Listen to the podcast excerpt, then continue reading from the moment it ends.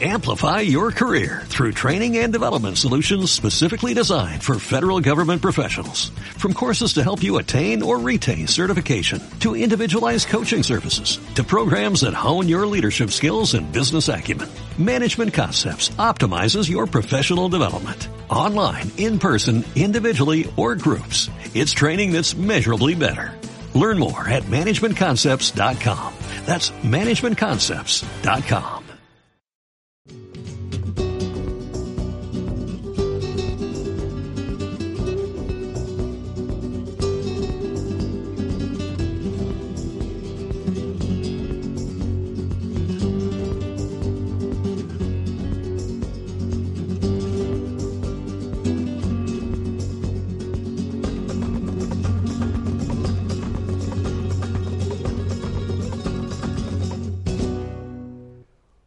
saludo en el nombre del Señor y olé. Sí, claro, la música. Eh, os diste cuenta de la música, ¿verdad? Bueno, estoy hablando así porque hoy tengo un invitado que nos viene de la madre patria de España, así que la música nos ha venido como anillo al dedo. Cristóbal Guerrero, muchísimas gracias por estar aquí con nosotros. Cristóbal, de aquí en adelante te voy a llamar solamente Cristóbal. Por supuesto. Ya di apellido, Cristóbal. Por supuesto, Guerrero. Guerrero. Sí. No da guerra, sino que ese es el apellido. Bueno, quién sabe qué diga la esposa Begoña, pero. Bueno, esto ya no sabemos. Cristóbal nos viene a visitar desde la madre patria. Eh, su ciudad de residencia es Barcelona, en Cataluña. Él es licenciado en periodismo de la Universidad de Navarra. Y para que ustedes lo enchufen inmediatamente, para en qué es que Cristóbal sirve al reino de Dios, a través de WTN es la persona que produce todas estas series de dibujos animados que ustedes han visto por tantos años aquí en EWTN, así que ya saben quién produce los dibujos animados para EWTN, Cristóbal. Así que gracias Cristóbal por estar aquí con nosotros. Bueno, pues a vosotros, a vosotros, a vosotros. Desde luego, a vosotros yo estoy, eh, encantado de estar aquí contigo y ya, bueno, ya llevamos trabajando con la cadena 10 años y estamos encantados de trabajar eh, y de llevar la fe pues a los, a, los, más pequeños, ¿no? A los más pequeñines, ¿no? Que ellos también, también necesitan, ¿no? Por supuesto que sí. Vamos a hablar largo y tendido de esto, pero ¿qué tal si nos ponemos en las manos del Señor? ¿Y qué tal si lo hacemos a través de su Madre María? Estupendo. Nuestra gran Madre María que, es intercesora y aquí tenemos hoy día su imagen. Así que, ¿qué tal? únase con nosotros y vamos a pedir que el Señor derrame su bendición sobre este programa, sobre Cristóbal, sobre un servidor y sobre ustedes a través de esta oración que usted conoce muy bien. Vamos a darle este saludo, cumpliendo la profecía que ella misma dijo, me felicitarán todas las generaciones. Dios te salve María, llena eres de gracia. El Señor es contigo. Bendita tú eres entre todas las mujeres y bendito es el fruto de tu vientre Jesús. Santa, María, Madre de, Dios, ruega por, nosotros pecadores, ahora y en la hora de nuestra muerte. Amén. Santa María, intercede por nosotros. Amén. Amén. Bueno, Cristóbal, pues gracias por haber brincado el charco y estar ahora aquí en EWTN. Antes de que hablemos de esta ah, forma en que tú sirves al reino de Dios, que es a través de los cartones, de los dibujos animados, háblanos un poquito de Cristóbal para que la gente sepa quién está atrás de cámaras, vamos a llamarlo así. Bueno, eh, bueno, yo mm, pues tengo la, bueno, pues la suerte increíble de, bueno, pues de haber nacido en, bueno, pues en una familia católica. Somos cuatro hermanos, yo soy el mayor, luego tengo otras dos hermanas y un hermano pequeño. Y bueno, yo nací en Almería. Almería es una ciudad pequeñita que está en el sur de España y allí viví cuatro años solamente cuatro años, porque después, eh, bueno, pues nos fuimos a vivir toda la familia. Pero, Orsú, ¿qué pasó con tu, con tu acento andaluz? Pues que no tengo absolutamente nada de acento andaluz. No tengo porque está ahí mismo, en, el sur de España. Exacto. De hecho, cuando voy ahora allí, eh, bueno, pues a ver a mis padres que están allí viviendo, de ah. hecho, ahora mismo están allí viviendo. Oye, ¿los ven ellos en ven, ¿Pueden vernos? Sí, pueden vernos, pueden vernos. ¿Cómo se llaman ellos? bueno, eh, bueno, se llama igual que yo, Cristóbal Guerrero, mi padre, y mi madre se llama Pilar. Cristóbal y Pilar, un saludo desde aquí, desde América. Un beso para ustedes. Gracias por prestarnos a Cristóbal Hijo este ratito. Así que están en Almería. Eh, están en Almería. Y yo cuando voy allí a verles, eh, la gente me dice, pero tú, eh, ¿de dónde eres? Digo, no, si yo soy de aquí. dicen, no, no, no, tú de aquí no puedes ser, porque tienes un acento que no se parece en nada al acento que tenemos aquí. Pero yo soy de allí, o sea, yo soy de allí y bueno, y me gusta la música flamenca eh, eh, Oye, los boquerones. Ah, los boquerones fantásticos. No se puede estar con un español si no hablamos de comida. ¿eh? Y las tapas. Y, las, tapas, las tapas. No, no vamos a hacer un programa de comida, pero podríamos hablar de, Es que en España se come bien en cualquier sitio. Esa es una realidad. Usted vaya al, bar, al chigrecito más pequeño, va usted a comer bien. Ese es un regalo que Dios nos ha dado al mundo a través de España. ¿eh? Cierto. Así que tú vas al sur y nadie cree que eres tú de Almería. No, no, no. Te dicen, no, pero tú de dónde eres, pero eres del norte, eres de... Digo, no, yo, o sea, soy, soy de aquí. Y mis padres son, son, bueno, son de allí, y mis abuelos también, ¿no? digo, si es que yo soy de Almería, ¿no? Lo que pasa es que, claro, pues bueno, pues por el acento. El acento es lo que me, es lo que me delata, ¿no? Es decir, entonces, ¿qué es lo que pasa? Pues que, bueno, eh, pues he vivido en muchas ciudades de España. He estado en Teruel, en Valencia, Pamplona, bueno, eh, donde eh, allí eh, bueno, pues estudié, periodismo, estudié la carrera y llevo 20 años en Barcelona. Periodismo estudiaste en, la Universidad de Navarra. En, sí. Eso está en Pamplona. Exacto, sí. Sí, sí. Y, entonces, pues, bueno, pues he estado viviendo, ya te digo, pues en muchos sitios diferentes, diferentes culturas, porque, bueno, España, bueno, es, bueno es un país, es uno, pero dentro de España, tú ya sabes también que hay, bueno, según la zona donde estés, bueno, pues la gente incluso tiene un acento diferente, oh, se come también diferente, es decir, No, no, no es todo eh, eh, uniforme, ¿no? ¿Te gusta la fabada? La fabada me gusta, me gusta toda la comida, esto es un problema. La, fabada es de la tierra de mi esposa y de mi familia de Asturias, así que estamos hablando de platos de cada región. Incluso los bailes también son muy peculiares. Los bailes ah. cambian también. Eh, el clima. El clima cambia una barbaridad. Eh, bueno, paisaje, por supuesto, porque claro, si cambia el clima, eh, el paisaje cambia también. De ser verde en el norte, pues pasa a ser pues, bueno, pues un, pues desierto prácticamente. de donde yo soy, es decir, donde yo soy, lo, verde es... Lo, tienes lo, lo comen en la eh, lechuga. lo comen en, la poco más, poco más, poquito más. ¿no? Bueno, sí, hay una zona montañosa que sí, que es verde y tal, pero está un poquito lejos. ¿no? Eh, en fin, hay, o sea, has estado por toda España, eh, en otras palabras. Sí, sí, sí. He estado en muchos sitios de España y ahora mismo ya llevo 20 años en Barcelona. Estoy muy contento en Barcelona. ¿No se te ha pegado el, acento catalán? No, no, no, no se me ha pegado. No. Pero hablas, hablas catalán. No, no, no, lo hablo, aunque eh, bueno, yo lo entiendo perfectamente, lo entiendo perfectamente, digo ya, ya, muchos años, pero no, no, bueno, no lo hablo, ¿no? Yo con, el, bueno, pues con el mismo castellano, todos, en fin, pues te puedes entender perfectamente, ¿no? Es decir, es, la, lengua común también, ¿no? Así que de una familia católica este, es donde tú te, te crías. Eh. Sí, yo tengo un tío sacerdote, una tía religiosa, un tío abuelo sacerdote. Y, o sea, que yo es, bueno, es lo que he vivido, ¿no? Es lo que, bueno, lo que he vivido ha sido eso, ¿no? Entonces... Pero tú tienes que trabajar para tu salvación por ti mismo, porque hay gente, y yo soy en España, que dice, yo tengo un tío sacerdote, así que yo, yo me voy a ir al cielo. No. Olvídelo. Ahí no hay enchufes ni hay palancas. Ahí cada quien tiene que vivir su fe para entrar al cielo. Cierto. Así que de nada te sirve toda la familia de, sacerdotes. pero sí te sirven si te dan un empujoncito. Eso. El empujoncito lo tienes. Te lo, eh, bueno, si te lo dan, mejor. Si no te lo dan, pues no te lo dan. Pero si te lo dan, fantástico. ¿Tú recibiste una buena influencia de tu... Yo eh, recibí em, el, empujoncito. Luego yo tuve que alargar la mano y Dios tuvo que bajarla. Dios baja la mano, pero si tú no la subes... Ajá. Entonces, primero el empujoncito, luego subes tu mano, que te cuesta esfuerzo, a todo el mundo nos cuesta movernos, ¿no? Pero es un esfuerzo, eh, bueno, llevadero, ¿no? Oye, pero eso me hace pensar que cuando uno saca la mano es porque uno está medio hundiendo, como, ah. como el, texto aquel de Pedro que empieza a caminar, luego empieza y sálvame, señores, el señor lo tiene que sacar de, eh. se iba para el fondo del lago de Mar de Galilea. Exacto, exacto, es decir, es Dios quien, quien nos salva y es Dios quien nos sube, ¿no? pero contando con nuestro esfuerzo. ¿no? El, esfuerzo el esfuerzo es, una cosa necesaria. ¿no? Y Dios te lo pide, además, te, pide que, bueno, que hagas algo. ¿no? Es como eh, bueno, pues aquel muchacho, el, de, el de, los dos panes, o el de los cinco panes y los dos peces. Bueno, ¿qué tenemos? aquí hay uno que tiene dos panes y cinco peces. Oye, pues dámelo. Aunque sea poco, dámelo. Y yo lo multiplico.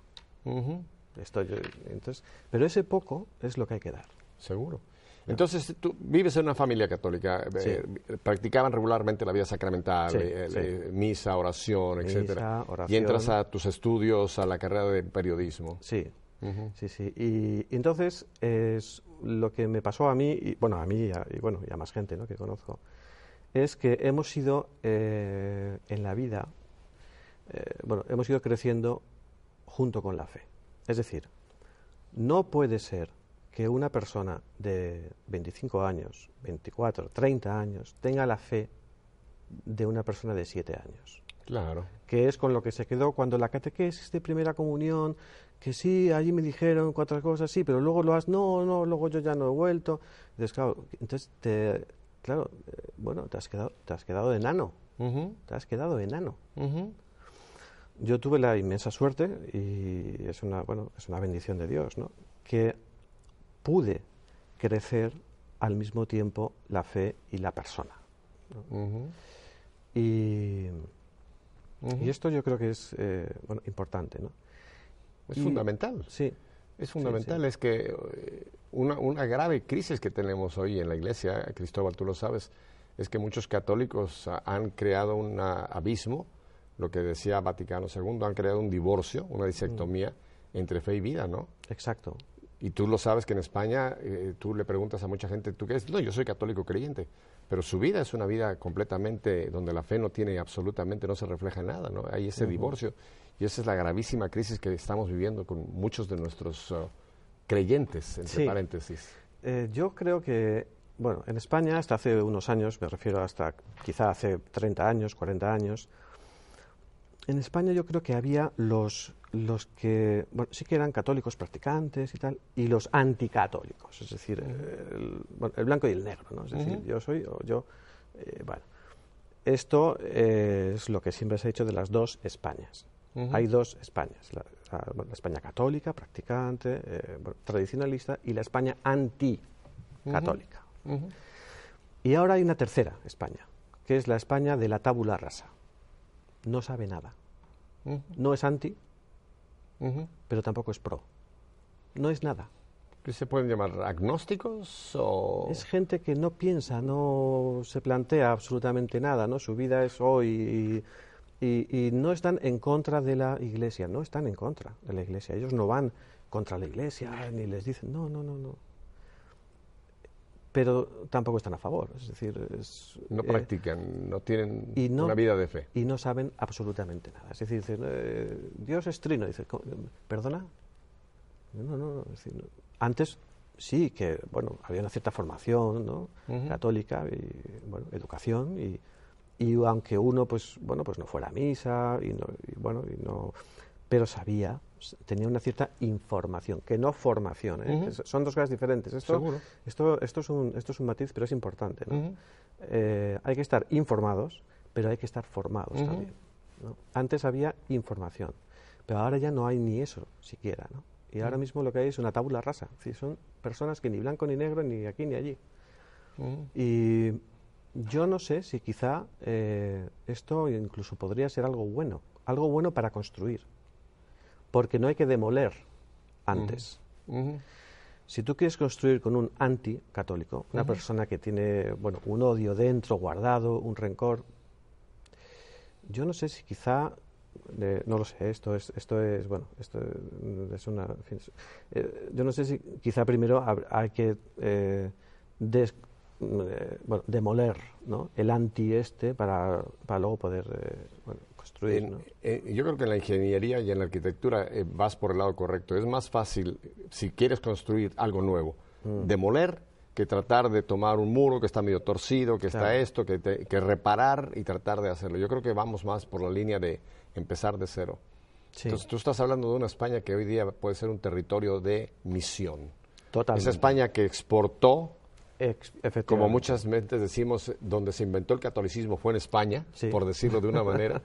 es España que nos trajo a la fe América, hmm. hoy día necesita ser reevangelizada. Sí. Esta es una realidad, yo estoy de acuerdo contigo, Cristóbal. Sí. ¿Y sabes por quién? Por Latinoamérica. Ahora mismo tenemos en España, eh, mm, eh, bueno, bastantes religiosas, religiosos y sacerdotes que vienen de Latinoamérica. Pues nos, nos están evangelizando a nosotros. Tú has oído hablar de un obispo, tengo entendido que es el obispo de San Sebastián Muniño. Sí. Bueno, yo creo que es uno de los obispos españoles que está hablando la verdad claro y sin tapujos. Y hace no mucho tuve la ocasión de entrevistarlo a él estando en Madrid y él decía, hablando a Latinoamérica, decía, latinoamericanos, vengan a traernos la fe, vengan a reevangelizarnos. Nosotros dimos a ustedes la fe, ahora los necesitamos que nos vuelvan a levantar de esta fe que se ha muerto, que se ha apagado en España. Dicho por un obispo español que además yo lo admiro muchísimo porque dice las cosas al pan, pan y al vino. No anda con tapujos, él habla clara las cosas. O sea que estamos en lo cierto. Ahora, volviendo a ti un momento, Cristóbal, como tú, un chico practicante, como te describes, entras a un ambiente que hay tanta hostilidad como son las universidades, aunque la Universidad de Navarra tengo entendido que es una universidad católica, sí, mucho. ¿no encuentras hostilidad para vivir tu fe o el mundo no, te empieza a... No, porque vamos a ver, em, aquí hay varias cosas. ¿no? La primera cosa, número uno, es que tú en tu casa, en, mi caso, por ejemplo, en mi casa, eh, bueno, pues me han enseñado la fe, etcétera, etcétera, y he estado envuelto en una especie de, entre comillas, burbuja o zona de Mm, apoyo, formada por otros grupos, parroquias, etcétera, etcétera, etcétera. Y la, eh, y la eh, Universidad de Navarra formaba, forma parte de, este, este, apoyo eh, que tenemos. Entonces, entonces, cuando yo, mm, digamos, entre comillas, vi el mundo o salí al mundo o vi otras cosas, etcétera, etcétera, yo tenía ya unas ideas bastante bien formadas. Esto es importante para, bueno, para aquellos papás y esas mamás que dicen, no, es que yo quiero que mi hija o que mi hijo vea el mundo real y tal con 15 años, ¿no? Y que se dé cuenta de lo que hay. Digo, bueno, paciencia, paciencia. Fórmale bien, rodéale de gente buena. Seguro de gente que le pueda también ir con ellos ayudando. Y ya verá el mundo, ya lo descubrirá. descubrirá. El mundo se va a encargar de, quererlo claro. Pero tendrá las armas suficientes Seguro. para poder enfrentarse y las ideas claras. Esto es fundamental. Entonces, yo ya te digo, decir, eh, bueno, estudié todos mis años de estudio con gente que era como yo, y mis amigos y mis amigas, pues eran gente como yo, con mis ideas, ¿no? También. Y fue muy bien. Luego, evidentemente, también estuve trabajando con otras personas que absolutamente no tenían, no es que no tuvieran mis ideas, es que tenían eh, otras ideas totalmente contrarias. Pero eh, bueno, yo ya estaba preparado para eso, es estaba preparado para, bueno, para, lo que me echaran. Nunca te llegó el mundo a atrapar, en otras palabras, nunca, porque eh, han estado aquí otras personas, eh, chicos y chicas que han compartido que sí hubo una época en que realmente eh, abandonaron, mm. vamos a mm. llamarlo, mm. esas ideas o esas creencias y probaron de lo otro. Sí. No, en mi caso no. En mi caso no. Yo, veía una aureola en Cristóbal, ahora ya la empiezo a descubrir. no, no, no, no, pero qué bueno. Mira, tú has dicho una gran verdad. Dos verdades que creo que es importante recalcarlo. Primero, la importancia de la familia. Tú mencionaste a tus padres que te han inculcado la fe, mm. que te han pasado la fe. Mire, lo he dicho aquí un montón de veces. No espere que el colegio, ni que las monjas, ni que la parroquia, ellos son suplementarios. La fe, y voy a usar una palabra muy castellana, se mama en familia. Y tú lo has mamado. Sí, la fe y, y bueno, y más cosas, ¿no? Pero, em, bueno, mis padres y, yo, bueno, intento en la vida de mis, de mis posibilidades, creo que lo más importante es el ejemplo. Oh, claro. Es decir, eh, bueno, quizá a lo mejor, eh, bueno, los padres dicen, no, yo es que tengo que sentar a mi hijo y explicarle y decirle y tal. todo eso está muy bien. Pero... Eso se llama catequesis, pero eso viene en segundo lugar. Exacto. O sea, los niños son lo que ven. Oh, seguro. Si tú ves que tus padres están por ti, que todo lo que hacen lo hacen para ti. Ay Dios, le estás moviendo el piso a muchas personas que nos están viendo. No, pero es que esto es, pero es, que esto es así. Y bueno, mi padre eh, vive algo que, bueno, pues que le han enseñado a él también y él a mí. Es, vale quien sirve. Es una frase que tiene, bueno, la doble, tiene, un, doble significado, pero es vale quien sirve. Es decir, el servicio a los demás es fundamental, es la piedra de toque para muchas cosas. ¿eh? Yo diría que para casi todo, incluso para el matrimonio. la idea de servicio a los demás, y bueno, ya lo dijo Cristo, sea, eh, bueno, yo no he venido a ser servido, vine a servir. A ver si estás de acuerdo, Cristóbal, yo lo he dicho en otras ocasiones, creo que pone lo que estás mencionando el cristianismo es más que una religión, o sea, más conjunto, un conjunto de, prácticas, de liturgias, de dogmas, es un estilo de vida. Exacto. O sea, eh, hay que vivir en cristiano y esto se refleja en los hechos diarios. Sí. No nada más lo que yo creo, sino cómo yo lo vivo en mis hechos, hmm. en, todos, en todo el, espectro de la vida. No solamente el domingo cuando voy a misa, sino cómo me relaciono con el hijo, cómo me relaciono con el vecino, cómo me relaciono con, ¿Cómo vivo? ¿Cómo lo vivo en cristiano? Hay que vivir en cristiano. Sí. Claro, es que, bueno, esto es lo que siempre se ha dicho. bueno, lo que, lo dijo Cristo. ¿Cómo vas a querer a Dios a quien no ves? Si no amas a tu prójimo a quien ves. Claro. Y es el segundo mandamiento. El primero, amar a Dios sobre todas las cosas. El segundo, amarás al prójimo como a ti mismo. Es decir, es que, Y además nos lo ha puesto fácil. Es decir, no, es que yo quiero querer a Dios. Fantástico. Empieza por los que tienes bueno, junto a ti, ¿no? Sí, tu prójimo, que es el de al lado, no es el de la esquina, que está, ¿no? Es este, tu, entorno. Sí, sí, sí, sí. Eh, bueno, tu mujer, tus hijos, es decir, eh, es que, eh, bueno, debes, debes empezar por ahí, ¿no? Y la idea, ya digo, es una idea que, bueno, yo, yo, la, bueno, la tengo grabada, ¿no? En es decir, vale quien sirve. O sea, servir, servir y servir. Y esto lo viste tú en papá y mamá y en la familia. O sea, lo que ellos te inculcaban, lo estaban primero viviendo en la práctica. Esto es fundamental, porque mira, hay tristemente muchos padres que le dicen al hijo, no, tú tienes que ir a misa, y él se queda en casa, no va. Tú tienes que no ver buenos, eh, buena televisión, y ellos están viendo porquería, pornografía. Entonces hay, una, hay un contrasentido que al chico o a la chica le hacen cortocircuito, porque dice, ¿por qué me piden lo que ellos no viven? Mejor, entonces mejor no pedirlo. Entonces llegas a tu carrera universitaria, ¿Y, qué pasa? Porque yo sé que tú pues tienes una hermosa familia. ¿Cuándo entra por ahí Begoña? Begoña entró cuando yo ya había terminado, estaba, estaba trabajando y ya estaba haciendo cuarto de filosofía y letras, que tiene mucho mérito, ¿eh? Tiene mucho mérito estudiar. ¿El que se casó contigo o qué? No, bueno, también, ah. también, también, ciertamente. Ah, porque no aclaraste cuál era el mérito. El mérito es estudiar filosofía. Ajá. Es muy duro filosofía, ¿eh? Parece que eh, bueno, mucha gente piensa, bueno, filosofía, tal.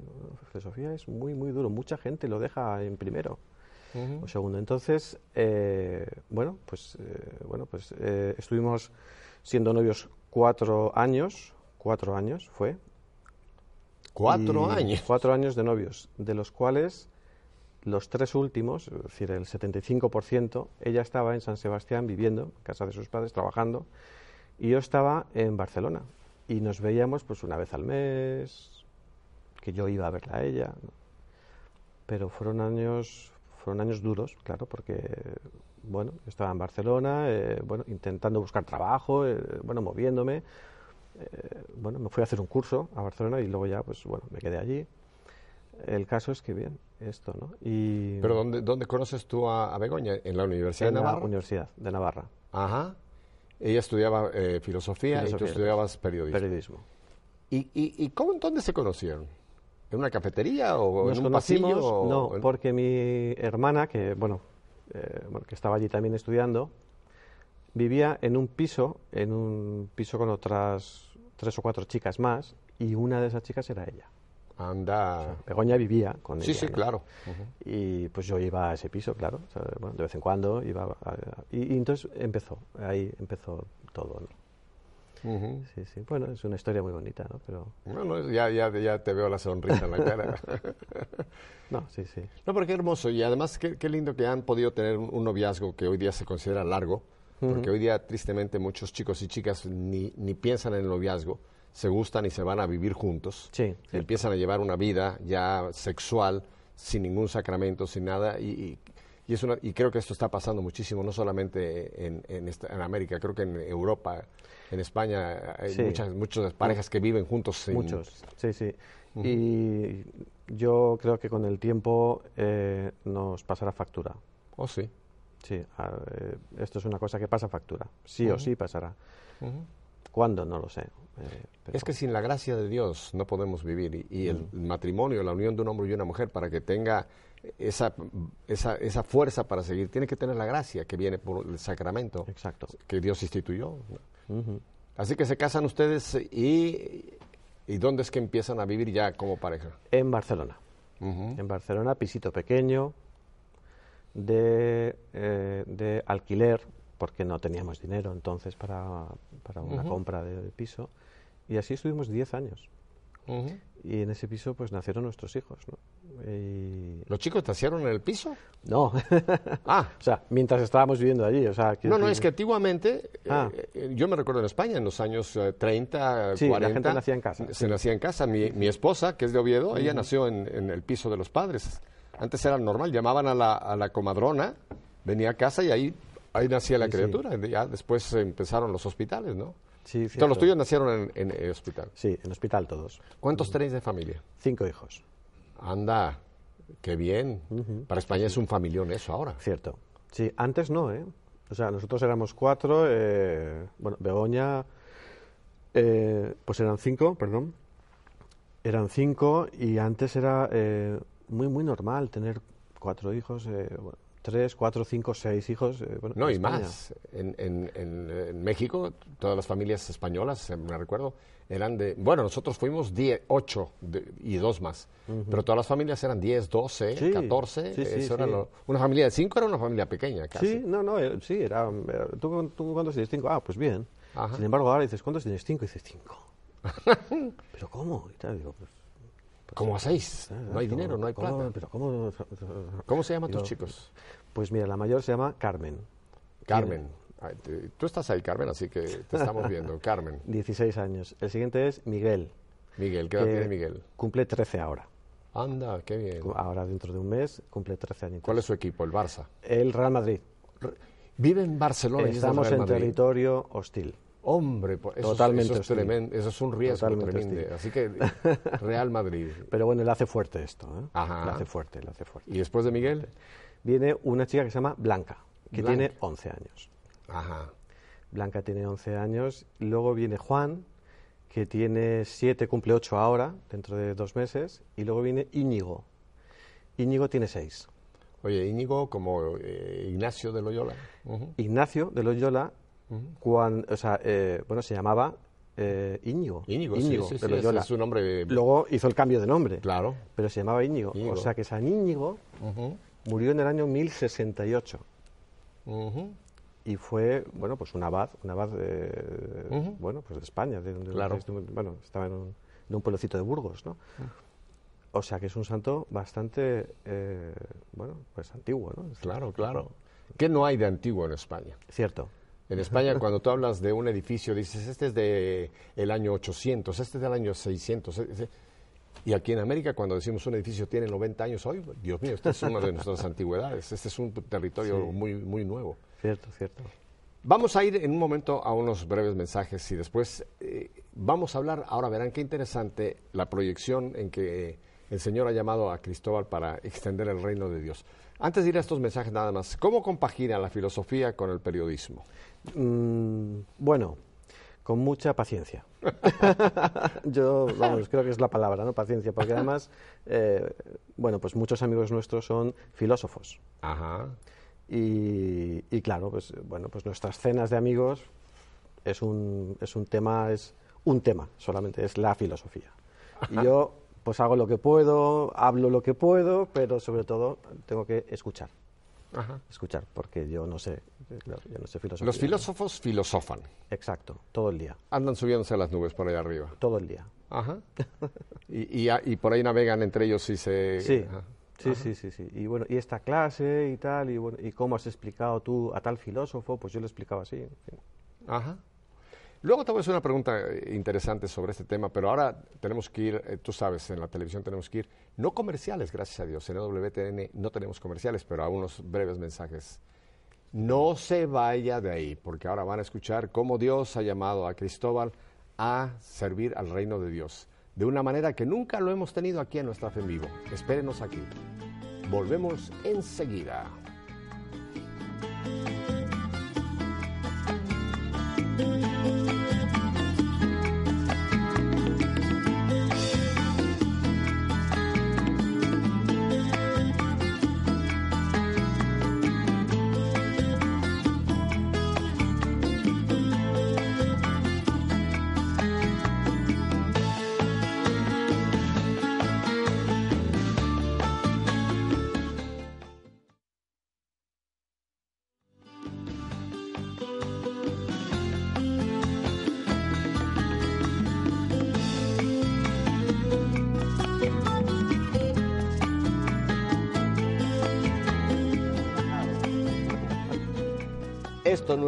flamenca. Se equivocó si usted pensó que esta era rumba flamenca. Esto es tipo más de como de el son cubano, ¿verdad?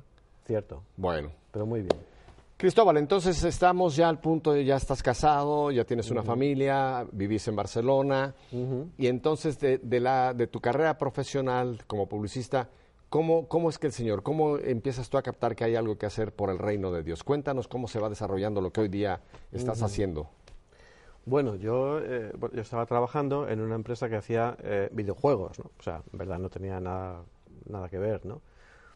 Videojuegos es lo que los chicos usan, esto de las maquinitas, eh, que se matan y destrozan gente, y vuelan, un desastre. Sí, estaba, estaba allí, llevábamos casados un año o, dos años, ¿no? Tal vez, y, y bien, y entonces, pero yo quería hacer dibujos animados y no estaba haciendo dibujos animados. Y ya tenía 20 muchos años. Y yo decía, bueno, si yo en la vida quiero hacer esto, tengo que hacerlo ya. Porque Voy a usar una palabra que usan mucho en Latinoamérica para que entiendan dibujos animados, caricaturas, también les llaman en, algunos países de Latinoamérica. Son los muñequitos. Eso es. Pero es interesante, yo nunca había oído a alguien que, que le llame la atención hacer dibujos animados. ¿Por qué? Pues esto es lo que yo creo que es la vocación. Eh, no te voy a decir que fue como San Pablo, pero a una escala mucho menor sí fue como San Pablo. Es decir, yo eh, bueno, estudiaba periodismo, empecé la carrera queriendo ser periodista, por eso empecé periodismo. Claro. Pero a mitad de carrera dije, esto no es lo mío. Yo no quiero ser periodista. Pero ya había hecho tres cursos de los cinco. Ah, ya pensé, bueno, ya ya que he hecho tres, ya que solo me quedan dos, pues vamos, en fin. Pues lo Terminarlo, claro. Sí, lo voy a terminar, ¿no? Para no decir que lo dejaba a mitad. Pero yo no quería ser periodista, entonces me dediqué a hacer diseño gráfico, que es una cosa que, bueno, pues muy bien, ¿no? Lo del periodismo fue que te desilusionó eh, la prensa secular y su proyección tan mm, amarillista o algo así. No, no, no, no, no, no, fue, no sé, fue un bueno, como un, como un cúmulo de cosas, ¿no? Eh, no me gustaba la vida de, los periodistas eh, normales, ¿no? ¿Hay periodistas normales? bueno, dejemos ese tema para otro momento. no lo sé, no lo sé, pero es una, es una vida complicada. Eh, y luego yo creo que no lo llevaba en las venas. Esto hay que llevarlo en las venas, ¿no? hay que llevarlo. Yo creo que tienes que tener mm, cierta pues, eh, bueno, inquietud, ¿no? Eh, y yo no la tenía, Para nada. Mm. Y de esto me di cuenta tarde, claro, me di cuenta cuando ya había estudiado tres años de periodismo, ¿no? Y entonces, ¿ahora qué voy a hacer? Pues seguir, ¿no? Y me di que hacer eh, diseño gráfico. diseño gráfico es, bueno, mucho más creativo, mucho más divertido para mí. Y estuve unos años haciendo, haciendo diseño gráfico. Pero sabes una cosa, estoy pensando, Cristóbal, no sé si tú alguna vez lo has pensado. Yo creo que el Señor utilizó esos tus años de periodismo para lo que posteriormente ya te llamó, tú usaste una palabra muy hermosa, vocación, un llamado que Dios te hizo. Sí. Porque el periodismo, si lo vemos desde un punto de vista filosófico, es alguien que transmite, que, está contando algo. Y ahora, lo vamos a hablar más adelante, tú estás contando algo a través de esto. O sea que creo que hay algo de esto que por supuesto. Que lo sublimó el Señor y lo puso para, bien. Claro, es decir, eh, bueno, yo no me dedico a algo que no tenga nada que ver con el periodismo. Sí que tiene que ver con el periodismo, mm. pero no es el periodismo puro y duro, Exacto. que es lo que bueno todo el mundo conoce, ¿no?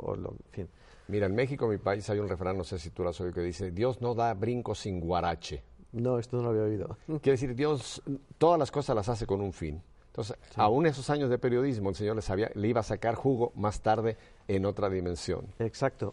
Y, de, y, de eso te das cuenta eh, al cabo de los años. Claro. Es decir, cosas que, bueno, en su día te parecían malas, ¿no? Pero esto, ¿por qué no sale esto, no? Si yo he estado aquí esforzándome, ¿no? ¿Por qué no me ha salido, no? O esto, ¿por qué me ha salido mal? O, o, tal, y, dices, entonces cuando pasan los años y miras, miras hacia atrás, dices, menos mal que no salió, menos mal, porque eh, gracias a eso, luego me fui por este otro camino y he llegado aquí y tal. Y Dios, mm, bueno, nos va, nos va guiando, y das, entonces la proyección hacia arte gráfico. Sí, exacto. Y entonces estuve trabajando varios años, y, eh, bueno, haciendo diseño gráfico. ¿Qué es diseño gráfico? Descríbenlo en pocas palabras para la gente neofita como yo, que somos pues ignorantes. Pues diseño gráfico, para que te hagas una idea, mm, bueno, hacer hacer folletos, hacer catálogos, hacer anuncios para prensa. Diseñarlos. Diseñar. diseñar pensarlo, qué quiero, quiero transmitir, con qué figura, cómo colores, formas, fotografías, textos, encajarlos bien, que todo cuadre, que todo sea bonito, que, bueno, que transmita bueno, pues una idea, en el caso de los, de los anuncios, por ejemplo, ¿no? es, muy, es muy importante. ¿no? Bien, entonces... Eh, y no sé cuándo exactamente y no sé cómo exactamente, me vino una luz. La luz, la luz. Es una luz que tampoco sé decirte cómo fue. Bueno, San Pablo tampoco lo sabía, pero le pasó. Yo no sé lo que me pasó, que de un día para otro me di cuenta, pero como un zarpazo, de que lo que a mí me gustaba realmente en esta vida es hacer dibujos animados. Yo no te sé decir cómo, pero dije, no, es que, es que yo, o sea, es que yo es lo que quiero hacer. Y eso que antes te he dicho de la, eh, vocación tiene mucho que ver con la ilusión. Es decir, cuando, eh, supongo que cuando Dios llama, claro, a mí no, bueno, pero cuando Dios llama, es decir, va muy, eh, bueno, muy unido a la ilusión. Y la ilusión te da una fuerza tal que lo quieres hacer y lo quieres hacer ya. No puedes esperar. Entonces, yo dije, bueno, o sea, mi, mi, mi, fin en la vida profesional, desde el punto de vista profesional, es hacer dibujos animados. Oye, ¿y Begoña no te dijo, ya te estás volviendo majareto, ¿qué te pasa, Cristóbal? no, no, no. Ella ha sido siempre, eh, bueno, pues un apoyo para mí. Claro. Siempre, siempre, un apoyo. De hecho, eh, bueno, antes te he dicho que, bueno, que estaba trabajando pues, en una empresa que hacíamos videojuegos y tal. Yo tenía 20 muchos años, o 30 ya quizá. Y, y le dije, mira, yo eh, me voy a ir de esta empresa. Tenía, tenía mi sueldo, tenía bueno, un trabajo estable, eh, estábamos casados, teníamos un hijo ya, o dos, quizá, no me acuerdo ahora mismo. Y dije, eh, bueno, lo voy a dejar. Ah, perdona, lo voy a dejar. Y me voy a ir a una empresa mucho más pequeñita, en la que somos solamente cuatro. Y me voy a dedicar a hacer dibujos animados. No sé para quién, no sé cómo, porque yo no sabía hacer dibujos animados. Pero es lo que quiero hacer. Y me dijo, si es lo que tú quieres, adelante. Espérate un momento, Begoña. Un beso para ti, chica. Oye, eh, no, no, tiene muchísimo mérito esto, ¿eh? Mucho, sí. Porque yo he oído de vocaciones que alguna vez, o él o ella, la han frustrado. Pero qué bueno que tuviste ese apoyo de, Begoña, así que qué bueno. ¿Y te lanzas entonces a una empresa pequeña con menos salario? Me lanzo, ah. sí. Sí, porque yo vi que, bueno, o me lanzaba o la vida se pasa. La vida se pasa y al final dices, pero ¿por qué no me lancé? No. Y dije, bueno, pues me, voy a lanzar. Y en esta empresa fue cuando eh, contactamos con la cadena. ¿Con WTN? Efectivamente. Contactamos eh, y ya, eh, bueno, empezamos a hacer, empezamos a hacer, bueno, pues una serie. Somos... Eh, somos católicos, somos católicos que empezó probablemente ahora unos, o sea, te hablo de, hace unos 15 años, más o menos, 14, 15 años, eh, empezamos a trabajar. Luego esta empresa se, bueno, eh, tuvo varios, bueno, pues unos problemas económicos, etcétera, etcétera, y bueno, cerró y yo continué haciendo, haciendo dibujos animados porque es lo que quiero hacer. ¿Por qué decidiste ir por eh, contactar a EWTN, eh, algo religioso, que mm. parece que no tiene mucho mercado?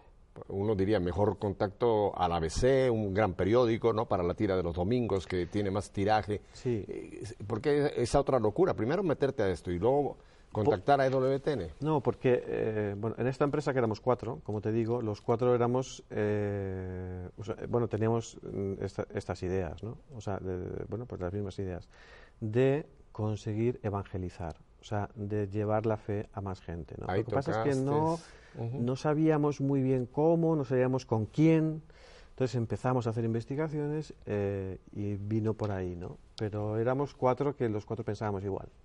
Ahí tocaste el meollo del asunto. Evangelizar, llevar la palabra de Dios a través de los dibujos animados. Exacto. Qué idea más hermosa.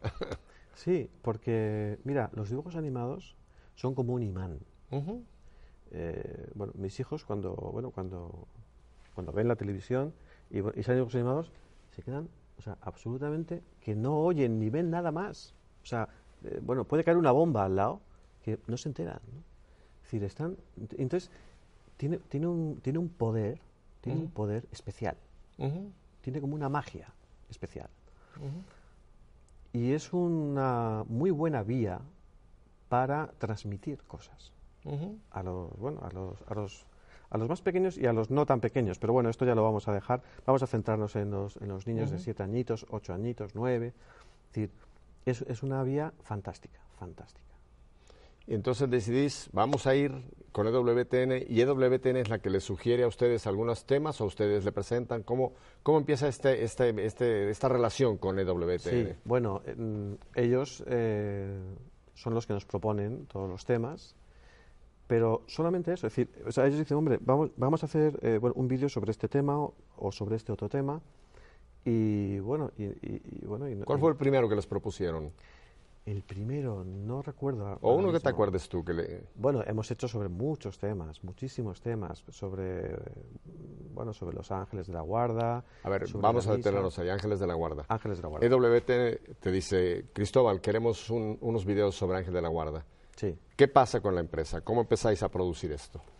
Bueno, vamos a ver, esto eh, bueno, es como una cadena, es como, el montaje. Te pregunto porque sí. esto es algo que no conocemos, que sería interesantísimo para todos. ¿Cómo se desarrolla esto? Mira, bueno, primero es el tema, ¿no? bueno, Ángeles de la Guarda. Ángeles de la Guarda, pues muy bien, es un tema fantástico, ¿no?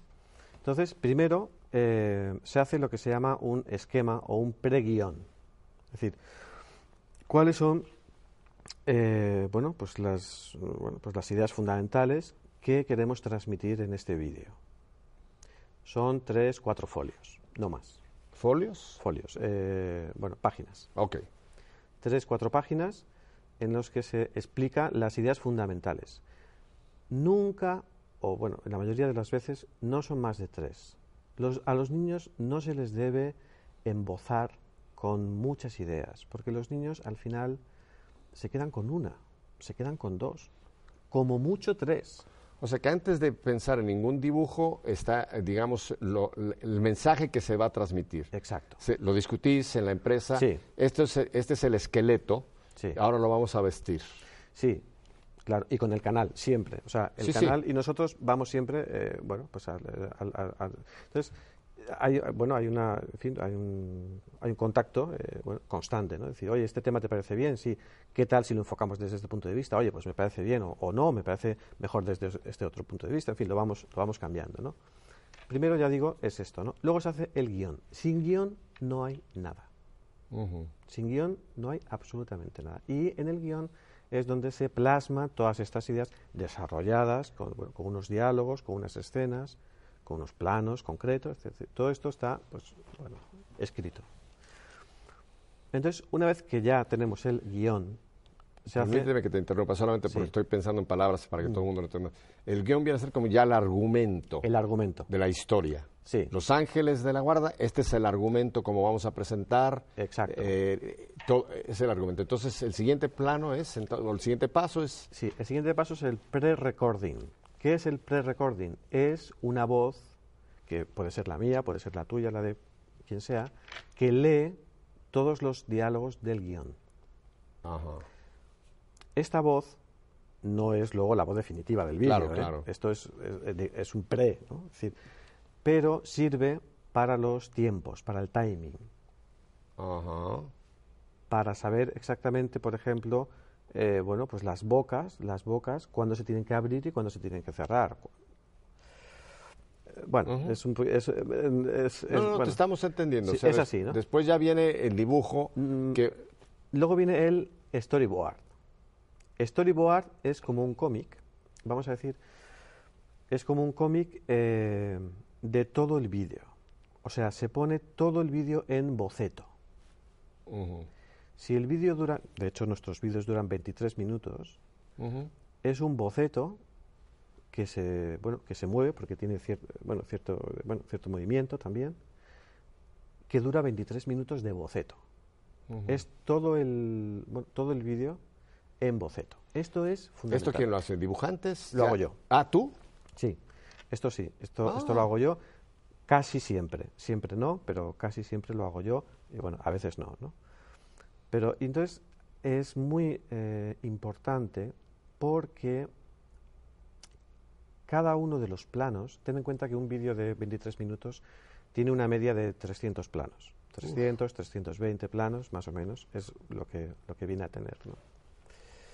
Y claro, así como en cine, tú puedes eh, decir, bueno, vamos a hacer pues, bueno, pues este plano que consiste en que esta persona entra aquí, dice no sé qué y luego sale, ¿no? Creo que en cine le llaman las escenas, ¿no? Vamos a filmar una escena con tal, sí, una, escena, aquí en la calle, una escena en tal lugar, o, Exacto, ¿no? Entonces, bueno, pues venga, tal, punto. Entonces, bueno, pues la grabas una vez. Oye, pues que no me ha gustado. Vamos a hacerla otra vez. Venga, otra vez, acción, otra vez. Oye, que tú aquí, ¿por qué no lo haces más así? Venga, otra vez más. Tres, cuatro, cinco, seis, diez, veinte, las que sean.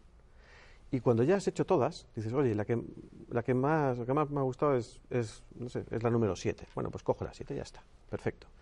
Esto no es posible en dibujos animados, porque cuesta mucho trabajo y mucho dinero hacer cada dibujo. Mm. Tú no puedes hacer eh, el mismo plano mm, siete veces. ¿no? O sea, no puedes hacer esto. Por eso hay, está la preproducción. Todo esto que estamos hablando, el guión, eh, bueno, pues el storyboard, etc., es la preproducción. Es decir, todavía no hemos empezado a producir. Mm. Estamos preproduciendo porque todo tiene que estar al milímetro, al segundo, para que no se haga ni un solo dibujo más del que se debe hacer, mm. ni más ni menos. Entonces, una vez que esto ya está eh, montado, todo, todo, el, bueno, todo el storyboard. Entonces es cuando se dibuja. Ahí ya sí empezamos a dibujar. Y bueno, se dibujan fondos, se dibujan personajes nuevos, porque claro, hay unos personajes que son los mismos en todos los capítulos, pero hay, otros personajes nuevos que solamente salen en ese capítulo, pero bueno, se tienen que dibujar desde, desde cero, ¿no? Y se hace todo esto, ¿no? Se hacen los 300 planos eh, dibujados. Y una vez que ya están dibujados, se tiene que montar. Se tiene que editar. Entonces, eh, bueno, se monta, se puede cortar un poquito de aquí, un poquito de allá, se pone esto un poquito más rápido, aquí tal, se ponen todos los efectos. Eh, no sé si sale un rayo, por ejemplo, pues este rayo se pone eh, entonces. ¿Todo esto se va plasmando en fotografías? En fotogramas. En fotogramas. Sí, exacto. Sí, entonces ya tenemos todo el vídeo montado, con los dibujos bien hechos, no con el boceto, con los dibujos bien hechos. Entonces, una vez que ya está montado, resulta que está mudo. Hay que sonorizarlo. Y se hace por dos vías diferentes. Primero, hay una vía que es eh, bueno, ponerle, ponerle música y ponerle ruidos. Claro, nosotros, eh, bueno, en el cine se graba, se graban voces, y, se graban los ruidos de ambiente, se graba todo y ya está, tú no tienes que preocupar. Bueno, luego supongo que habrá también, pero bueno, aquí no hay nada. Entonces hay que ponerlo todo. Ruido de agua, ruido de una puerta que se cierra. Si uno va caminando, pues bueno, hay que ponerle pasos. Entonces esto va por una parte y por otra parte va el doblaje, que son las voces. En España hay muy buenas empresas de doblaje, extraordinariamente buenas empresas de doblaje. Tenemos es un país que en otros temas no, pero en este tema es muy muy fuerte. Entonces nosotros, eh, bueno, pues estamos colaborando con una empresa de doblaje. O sea, le, damos el vídeo a ellos, y ellos ponen todas, bueno, las voces, las, voces. La voz de un niño, la voz del ángel, la voz del papá, en fin, de todos los personajes que intervienen, eh, se, le, se, le, da la voz. Exacto. y eso lo hace una empresa que une, con el trabajo que... Sí, o sea, una empresa que, que, que, no, bueno, no somos nosotros, es, una empresa aparte, ¿no? Y eso lo hacen tanto en en inglés como en castellano. Lo hacemos en los dos idiomas a la vez. Ah, para EWTN también producís en inglés. ah, en inglés es algo que no habíamos mencionado. Sí, sí, sí, en los dos idiomas, siempre. todos, todos los vídeos. Y bueno, y ya está, ya el vídeo ya está hecho. Y entonces se le manda a EWTN para que decidan ya de cuándo es que se va a anunciar, cuándo se va a presentar. ¿Qué tiempo, por decirlo, qué tiempo promedio te lleva un, un video de 23 minutos eh, al aire? ¿Qué tiempo de trabajo llevo? Ya, eh, más o menos, ¿eh? O sea, aproximadamente entre 3 y 4 meses. Uf. Lo que ocurre es que mientras estamos haciendo uno en la fase 3, por ejemplo, que ya es el dibujo, ya estamos empezando con el otro en la fase guión. O sea, eh, claro, lo vamos solapando, ¿no? Claro no son, no son cuatro más cuatro. en esos cuatro ya, eh, bueno, incluyo que ya hay otro que está, que está empezando, ¿no? O sea, eh, bueno, en un, en un año eh, producimos unos cinco vídeos. Cinco vídeos, cinco por cuatro son a... dos por cinco, son diez horas de, trabajo, no. son de 23 sí, Tres horas y pico de, al aire, digamos. menos. Una, dos, pueden ser unas dos horas más o menos. Vamos a poner en pantalla en este momento tu dirección porque seguramente siempre sucede, hay gente que quiera hacer contacto directo con ustedes para alguna pregunta o alguna oferta, qué sé yo. Así que lo vamos a poner, es W, ah no, en España es W, W. W, W, W, tengo que estar hablando. Y después la palabra es publici, publicíntesis, juntito, no lo separe porque se divorcia, publisíntesis.com. O tu dirección es cristóbal ¿Ves qué memoria tengo? Genial. Eh, tengo mejores ojos, lo estoy viendo en la pantalla, pero lo estoy leyendo para la gente de radio que nos están escuchando en Radio ah. Católica Mundial. Así que ahí va otra vez, www.publicíntesis.com o cristóbal Cristóbal, me quedan unos eh, tres minutos. Te quiero preguntar, ¿alguna anécdota, alguna experiencia, algún fruto que, que, has visto que te llama, la que quieras compartir con nosotros de este trabajo tan hermoso? Porque esto es llevar la palabra de Dios en este areópago que son los dibujos animados. Exacto, sí. Eh, bueno, no, eh, mm, hombre, siempre hay, bueno, pues algunas cosas curiosas, ¿no? Lógicamente eh, bueno, pues en España tenemos costumbres que no son las que hay aquí, ¿no? O sea, en América hay, bueno, cosas que, claro, que cambian, ¿no? Eh, y entonces, en uno de los vídeos, me acuerdo, me acuerdo esto porque fue una... Bueno, pues en, el, en, el, guión salía, está el niño, no me acuerdo ahora mismo qué niño era, ¿no? En el parque eh, y están eh, comiendo pipas. Están comiendo pipas y bla, bla, bla, y entonces pasa, que tal, que qué y bueno, y me llaman de la cadena oye, ¿pipas qué es? ¿Qué son pipas? Yo digo, pero pipas... Eh, sí, hombre, todo el mundo sabe lo que son pipas, por Dios. En España todo el mundo come pipas. Claro, y en el cine van y los tiran dejan el piso lleno de pipas. Sí. Dije, no, no, mira, es que aquí mm, no, es que, es que no, es que no sabemos lo que son las pipas.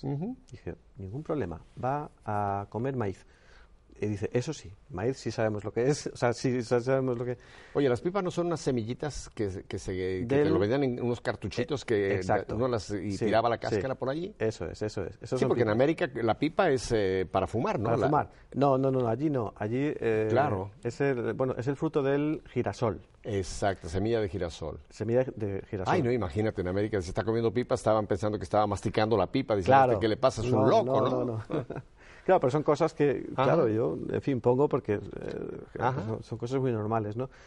Pero, sí, es decir, son, bueno, son dos culturas, son dos culturas que, bueno, pues que tenemos muchísimas cosas en común, muchas cosas en común, pero tenemos otras que no.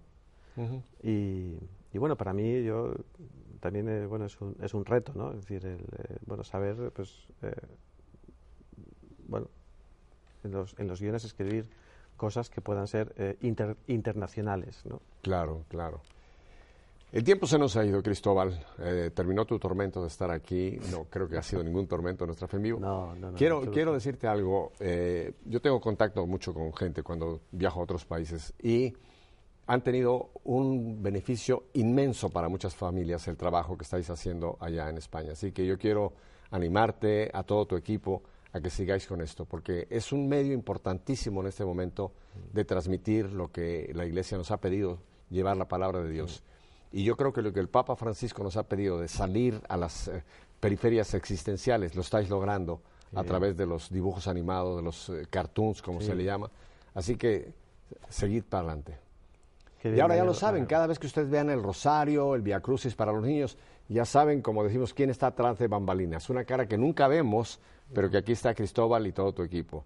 Así que yo te pido que en nombre de WTN, yo sé que en nombre de todos nosotros, que le lleves un, fuerte abrazo a todo tu equipo. A Begoña ya se lo di aquí en persona, pero se lo voy a dar otro por apoyar a este ministerio y seguir adelante. Estáis haciendo un bien enorme. Estupendo, genial, genial. Eh, en fin, yo estoy encantado, encantado de, bueno, estar aquí contigo y, y de toda esta labor. Bueno, ¿Qué les ha parecido? Hoy conocimos yo, para mí fue algo nuevo completamente lo que hemos oído hoy, cómo se produce, cómo se trabaja, todo esto que lo vemos en la televisión y pensamos que salió así de la nada, ¿no? Y no, hay todo un equipo y todo, sobre todo, lo dijiste algo hermoso, una vocación que Dios les ha dado a Cristóbal y a su equipo para llevar adelante la palabra de Dios a través de los dibujos animados. Así que aprendemos algo nuevo cada día, ¿verdad? Bueno, pues si Dios nos concede una semana más de vida, no pido más, aquí los espero el próximo lunes, aquí estaremos, hasta entonces, Dios los bendiga.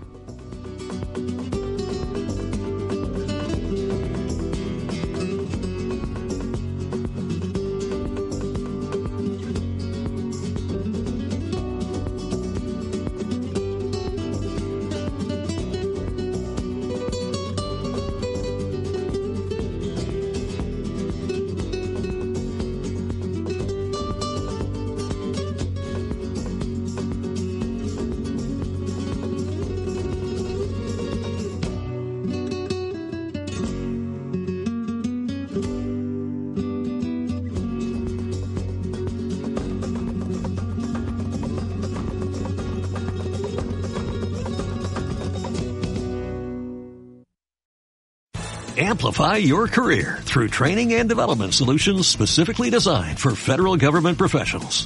From courses to help you attain or retain certification, to individualized coaching services, to programs that hone your leadership skills and business acumen, Management Concepts optimizes your professional development. Online, in person, individually, or groups, it's training that's measurably better.